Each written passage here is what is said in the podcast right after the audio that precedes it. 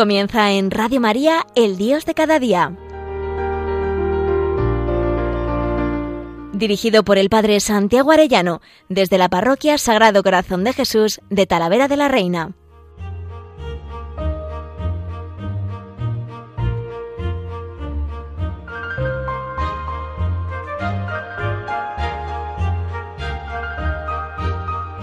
Muy queridos oyentes de Radio María, muy queridos amigos todos, qué alegría un lunes más con todos ustedes.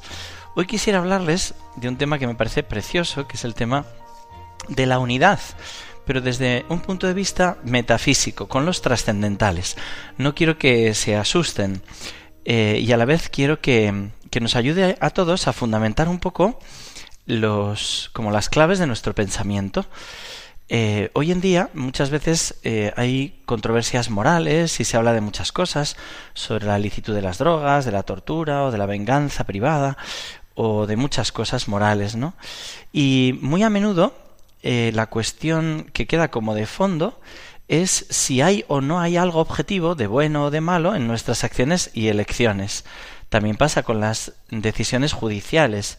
El juez debe discernir qué es lo objetivamente justo o injusto en un caso o debe mediar entre intereses contrapuestos, igual de subjetivos. En política, cuando se apela al bien común para justificar una decisión de manera inmediata, surge el rechazo y la sospecha, y en especial desde este mundo liberal que tenemos. Algunos tienden a pensar que sobre un asunto muy discutido en realidad cabe reconocer un choque de intereses que han de compatibilizarse de alguna manera.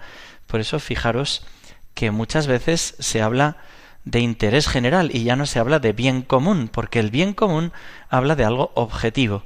Curiosamente, cuando se intenta compatibilizar intereses supuestamente subjetivos, suele introducirse o aceptarse la idea de que existen maneras más equilibradas o mejores o peores que otras a la hora de armonizar esos intereses en un litigio singular o en la vida en comunidad.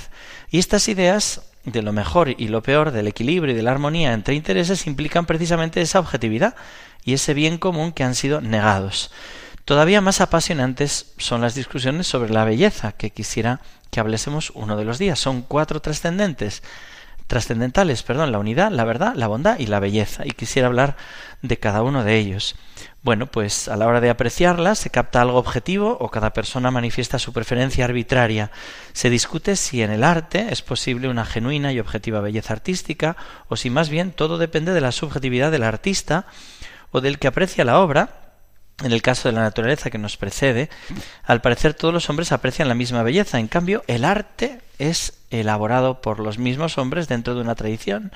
Y muchos observadores no están capacitados para captar una belleza que depende de haberse entrenado en las respectivas tradiciones. Bueno, en definitiva, muchas de las discusiones morales sobre la verdad, sobre la bondad, sobre la belleza, pues no se llega al fondo metafísico.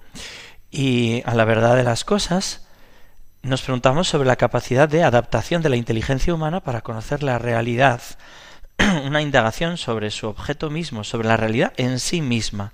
Y esto nos hace hablar de las nociones o propiedades trascendentales. Aristóteles clasificó los géneros supremos del ser en diez categorías. La principal es la sustancia, en el que se da el ser de manera intensa, más propia, y luego secundariamente los nueve accidentes, que cuando estudiábamos filosofía aprendíamos con la regla mnemotécnica Kakurreluti Popo Akpa, ¿no? Bueno, son los modos de ser que afectan a la sustancia, cantidad, cualidad, relación, bueno, todo eso que no es la sustancia, ¿no? Bueno, pues después se descubre que aparte de estos modos de ser, que se excluyen entre sí, hay propiedades que se aplican a todas las categorías. No son géneros divididos en especies, sino que están por encima de las categorías y se dan donde quiera que se dé el ser mismo. Las propiedades trascendentales se llaman así porque trascender es ir más allá de algo, y estas propiedades van más allá de las categorías. Son, son, transversales a todas las categorías tan extensas como el ser mismo. Es una propiedad de la realidad. La realidad en sí misma es una, es verdadera, es buena y es bella. Los trascendentales más importantes, como os decía, son la unidad, la verdad, la bondad y la belleza. Cada uno se identifica con el ser de las cosas, aunque su significado sea distinto. Con otras palabras, la realidad es una, verdadera, buena y bella, aunque estas nociones signifiquen cada una algo distinto, un aspecto distinto del mismo ser de las cosas. Pero la realidad, las cosas son lo que son, y son unidad, y son verdad, y son bondad, y son belleza. Vamos a ver hoy especialmente la unidad, pero para que no se cansen, quiero irles cantando tres canciones eh, de distintas etapas de mi vida, pero que las sigo cantando las tres. La primera me recuerda mucho a mi abuelo. Mi abuelito siempre cantaba en casa también, no solo en la iglesia, esta canción que dice así. Juntos como hermanos, miembros de una iglesia, vamos caminando al encuentro del Señor. Seguro que todos ustedes se la saben y la han cantado conmigo. Juntos como hermanos, miembros de una iglesia. Es la unidad. La unidad es un bien, que todos nosotros seamos uno. Y esa unidad tiene que ver con el que es, que es Dios mismo, que es el Ser Supremo y que es uno. Son las tres divinas personas unidas. Y Dios quiere que vivamos en esa unidad de las tres divinas personas. Pero lo quiero explicar como ese unum, esa unidad, en cuanto que el ser de las cosas es indiviso. Y lo explico sencillamente, no, no tengan miedo, que verán que al final es más sencillo de lo que parece. En cuanto que no están divididas internamente las cosas, el ente puede tener partes, como hemos visto que la tienen los entes materiales en virtud del accidente cantidad, por ejemplo, por la cantidad pueden tener partes, pero las partes están unidas por el ser. Mientras están en el mismo ser son una sola cosa, si las separamos son dos seres. La unidad es un aspecto de la cosa. Mientras más intenso es el ser, más unitaria es la cosa. Por ejemplo, si uno parte un trozo de oro, obtiene dos pedazos de oro sin que haya ninguna transformación esencial de la sustancia. Sigue siendo oro dividido ahora en dos cantidades continuas distintas. En el reino animal, en cambio, la unidad aumenta. No se puede dividir un gato y obtener dos gatos, dos ejemplares. El ser más complejo, que en los seres materiales implica superioridad de ser, es más unitario y admite menos división. Esto demuestra que es una sustancia más rica en ser, porque ser ha de conservar porque para ser ha de conservar la unidad. Es decir, su mismo ser depende de que las perfecciones que lo constituyen se mantengan unidas entre sí. La primera noción trascendental es, en consecuencia, el ser como indiviso, como unitario. Por eso, atacar la unidad es atacar el ser mismo. El ser más unitario, que es el ser más perfecto, es Dios. Yo soy el que es. Y de ahí participamos todos los demás seres. Y Dios quiere que seamos uno, como Él es uno. Fijaros que en la escritura, en Hechos 2.44, vivid unidos, vivían unidos, dice, y todo lo tenían en común, ¿no? Esa unidad tan grande de los primeros cristianos, ¿no? Para que sean uno, dice, como el Padre y yo somos uno, dice Juan 17.11 o 1 Corintios 1, que se pongan de acuerdo para que no haya divisiones entre vosotros, o, referido al matrimonio, serán una sola carne, y dirá Efesios 5:28, el que ama a su mujer se ama a sí mismo. Otra canción que ya en otra etapa de mi vida también he cantado, aunque ya digo que yo sigo empezando muchas de las misas con el juntos como hermanos, porque me resulta entrañable. Pues otra de las canciones que ustedes conocerán dice así, todos unidos formando un solo cuerpo, un pueblo que en la Pascua nació.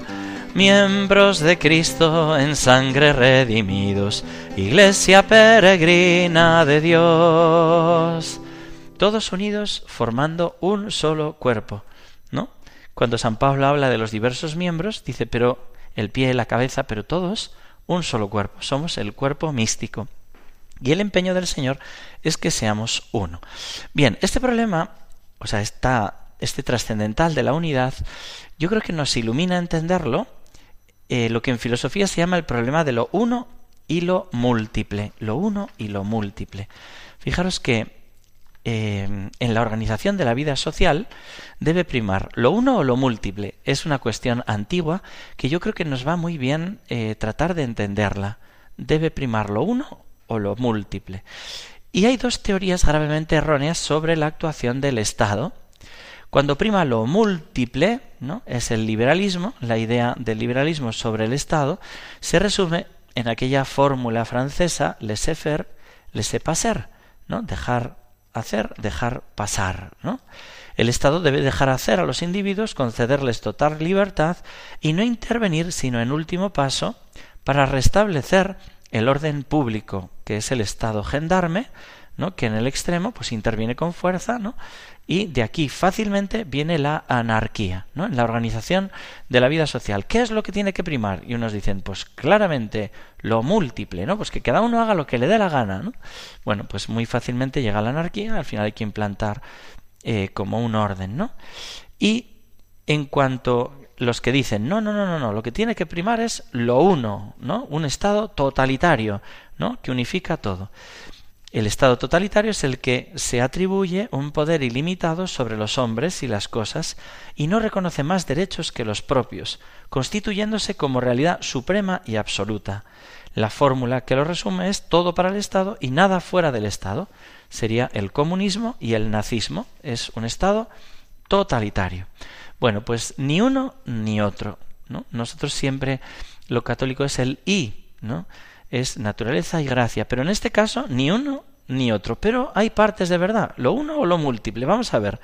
La teoría verdadera sobre la actuación del Estado se asienta en dos principios fundamentales. El principio de subsidiariedad, el Estado debe dejar hacer y, y ayudar a hacer, es decir, no sólo no debe absorber, sino también ayudar y fomentar la iniciativa privada, es lo opuesto al totalitarismo, ¿no? prima lo múltiple, ¿no? En una familia se entiende fácil. Si el niño es capaz de hacer la cama, no le hagas la cama, que haga él la cama, ¿no? Y lo que sepa hacer, digamos, el inferior, que no lo haga el superior, ¿no? Pero luego también está el principio de subsidiariedad. El Estado debe hacer cuando la iniciativa privada no puede llegar a hacer. Sería lo opuesto al liberalismo y prima lo uno, ¿no? Fijaros cómo se armoniza lo uno y lo múltiple. ¿Cómo lo armonizamos nosotros? ¿Cómo armonizamos los dos principios? Pues sólo se puede armonizar, fíjense bien, con Dios trascendente y soberano, que ordena a todos al mismo fin y ama a cada individuo. Fíjense qué importante es esto, ¿no? ¿Cómo puede un padre de familia gobernar una familia?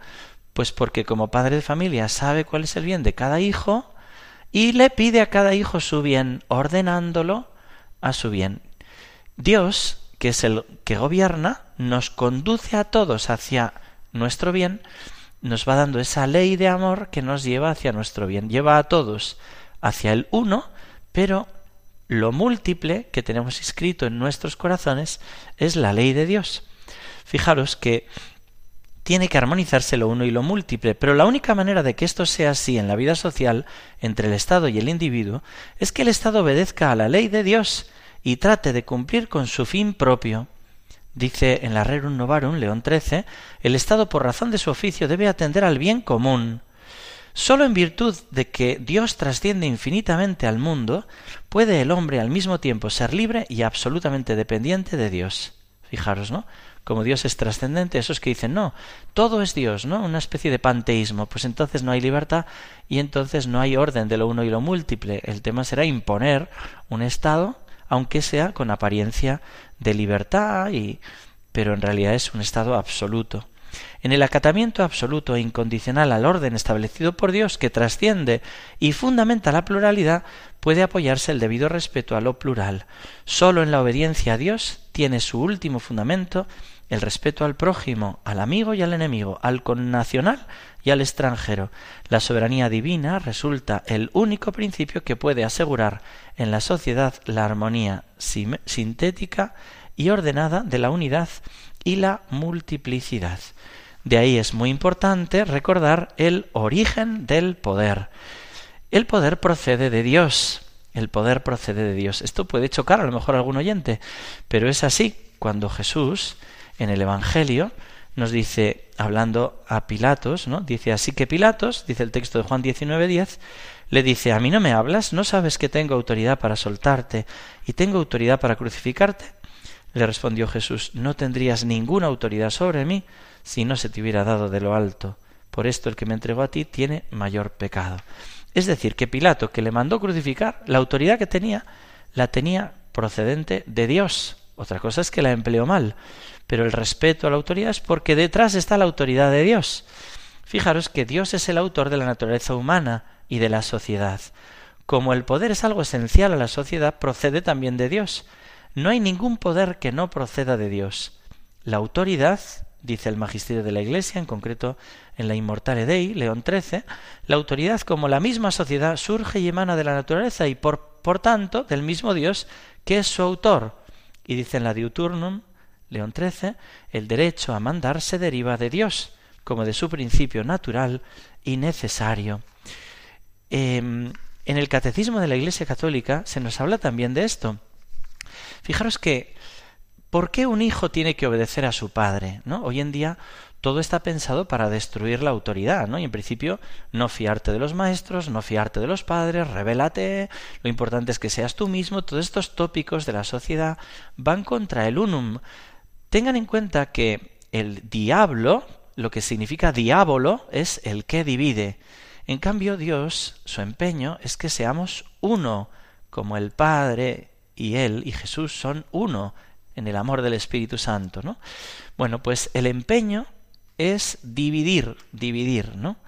Y fijaros en el, en el número 1877, el catecismo habla justo de la comunidad humana y dice la vocación de la humanidad es manifestar la imagen de Dios y ser transformada a imagen del Hijo único del Padre. Esta vocación reviste una forma personal, puesto que cada uno es llamado a entrar en la bienaventuranza divina, pero concierne también al conjunto de la comunidad humana. Fijaros, ¿no? Personal y comunitaria, claro.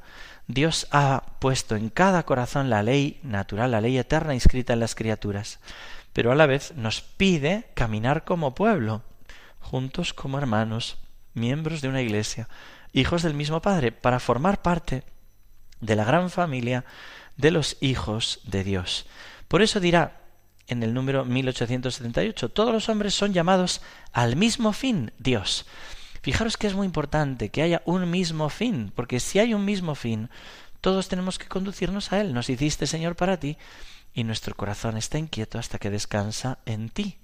Si no hay fin, que es lo que propone hoy en día este relativismo y esta moral que no es moral, esta ética como de situación y que cada uno haga lo que le dé la gana, si no hay fin, toda educación será manipulación.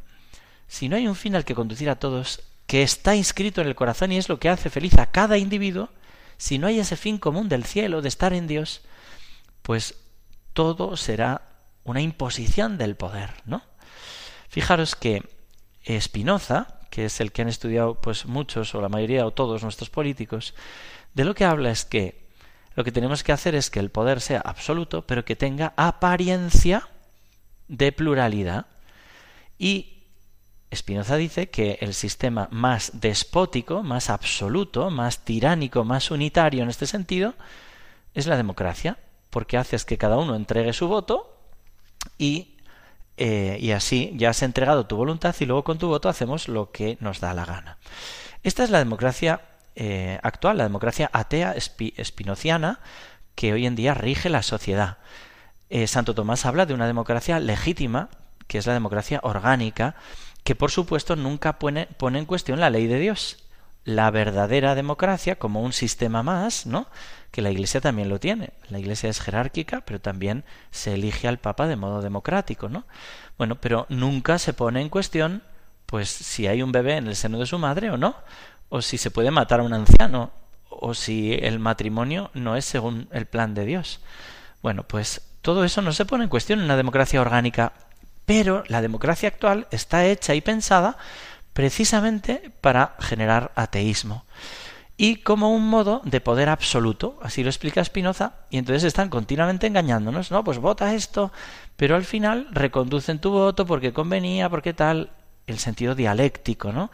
En que nos van como cortando poco a poco nuestro deseo del bien mayor, siempre con el mal menor, el mal menor, y al final en dialéctica te van conduciendo a que pierdas tus anhelos y pierdas el deseo del bien y el fin para el que hemos sido creados, que es Dios nuestro Señor. Nadie piensa en los derechos de Dios hoy en día, ¿no? Bueno, pues el catecismo nos lo dice, todos los hombres somos llamados al mismo fin, Dios. Existe cierta semejanza entre la unión de las personas divinas y la fraternidad que los hombres deben instaurar entre ellos en la verdad y el amor. El amor al prójimo es inseparable del amor a Dios. La persona humana necesita la vida social, fijaros, ¿no? El individuo necesita de la vida social. La socialización presenta también peligros. Una intervención demasiado fuerte del Estado puede amenazar la libertad y la iniciativa personales. La doctrina de la Iglesia ha elaborado el principio llamado de la subsidiariedad. Según este, una estructura social de orden superior no debe interferir en la vida interna de un grupo social de orden inferior, privándole de sus competencias, sino que más bien debe sostenerle en caso de necesidad y ayudarle a coordinar su acción con la de los demás componentes sociales con miras al bien común. Y dice también Dios no ha querido retener para él solo el ejercicio de todos los poderes, entrega a cada criatura las funciones que es capaz de ejercer según las capacidades de su naturaleza. Este modo de gobierno debe ser imitado en la vida social. El comportamiento de Dios en el gobierno del mundo, que manifiesta tanto el respeto a la libertad humana, debe inspirar la sabiduría de los que gobiernan las comunidades humanas. Estos deben comportarse como ministros de la providencia divina. Fijaros qué hermoso lo que nos dice el catecismo. Catecismo de la Iglesia Católica nos habla de cómo hemos de gobernar, cómo hace, imitando a Dios y con la ayuda de Dios. Por eso no llaméis Padre vuestro a nadie más que al Padre del cielo, o Maestro vuestro más que al Maestro del cielo, que es el Señor, ¿no? En la medida en que tú también obedeces a Dios, se te puede obedecer. ¿Por qué los hijos tienen que obedecer a los padres? ¿Por qué los padres obedecen a Dios, que es la verdad y que es el bien y que es el fin para el que hemos sido creados? Si alguno dice, bueno, pero se citan aquí encíclicas anteriores, claro, anteriores al Vaticano II, por supuesto, y posteriores también. Fijaros en el número 1898 del Catecismo, toda comunidad humana necesita una autoridad que rija dice León XIII, Inmortale Dei, Diuturnum Illuz, esta tiene su fundamento en la naturaleza humana es necesaria para la unidad de la sociedad. Su misión consiste en asegurar en cuanto sea posible el bien común de la sociedad. Y dice el número 1899, la autoridad exigida por el orden moral emana de Dios. Sométanse todos a las autoridades constituidas, pues no hay autoridad que no provenga de Dios. Y las que existen por Dios han sido constituidas, de modo que quien se opone a la autoridad se rebela contra el orden divino, y los rebeldes se atraerán sobre sí la condenación. Y cita Romanos 13 y Primera Pedro 2, bueno, pues los textos de la Escritura. El tema es que efectivamente, cuando una ley es contra la ley de Dios, no obliga, eso no es ley. Sí, nos meterán en la cárcel por no abortar o por no aplicar la eutanasia o por predicar de todo esto, pero da igual, la ley de Dios está por encima de todo y nadie, nadie tiene derecho a saltarse la ley de Dios. Sobre el credo no baila nadie. ¿No? Nosotros tenemos que obedecer al Señor, que ese es el bien. El bien es que todos nos ordenemos hacia el unum, que es Dios nuestro Señor. Y ese es el bien mayor de cada persona, porque tienes la ley natural escrita en tu corazón. Por tanto, el educador, el padre, ¿qué tendrá que hacer? Pues respetar a cada persona, claro, en su modo propio, pero es que el bien mayor de cada persona es que se conduzca al fin último, que es Dios, que es su felicidad y su fin el uno y lo múltiple. Por eso es tan importante que todos seamos unos. Hay otra canción que los más jóvenes reconocerán, que se canta hoy en día también mucho, que dice así, que seamos todos uno como el Padre y tú sois uno. Somos forofos de todos, que nos queramos siempre más que seamos todos uno como el Padre y tú sois uno. Somos forofos de todos, que nos queramos siempre más. El Señor es el Señor de la unidad y de la paz, y se opone a Satanás, que es el príncipe de la división, es el diablo. Vamos a pedirle al Señor que se cumpla su promesa, un solo rebaño bajo un solo pastor, que nos queramos todos dentro de la Iglesia y también que un día la humanidad entera, como lo esperamos en la fiesta de Cristo Rey que hemos celebrado, que un día toda la tierra sea un solo rebaño bajo un solo pastor, nuestro Señor Jesucristo. Que Dios os bendiga a todos y hasta pronto.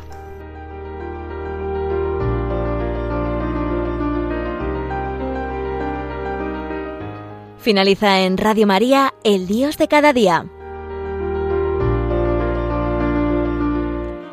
Dirigido por el Padre Santiago Arellano, desde la Parroquia Sagrado Corazón de Jesús de Talavera de la Reina.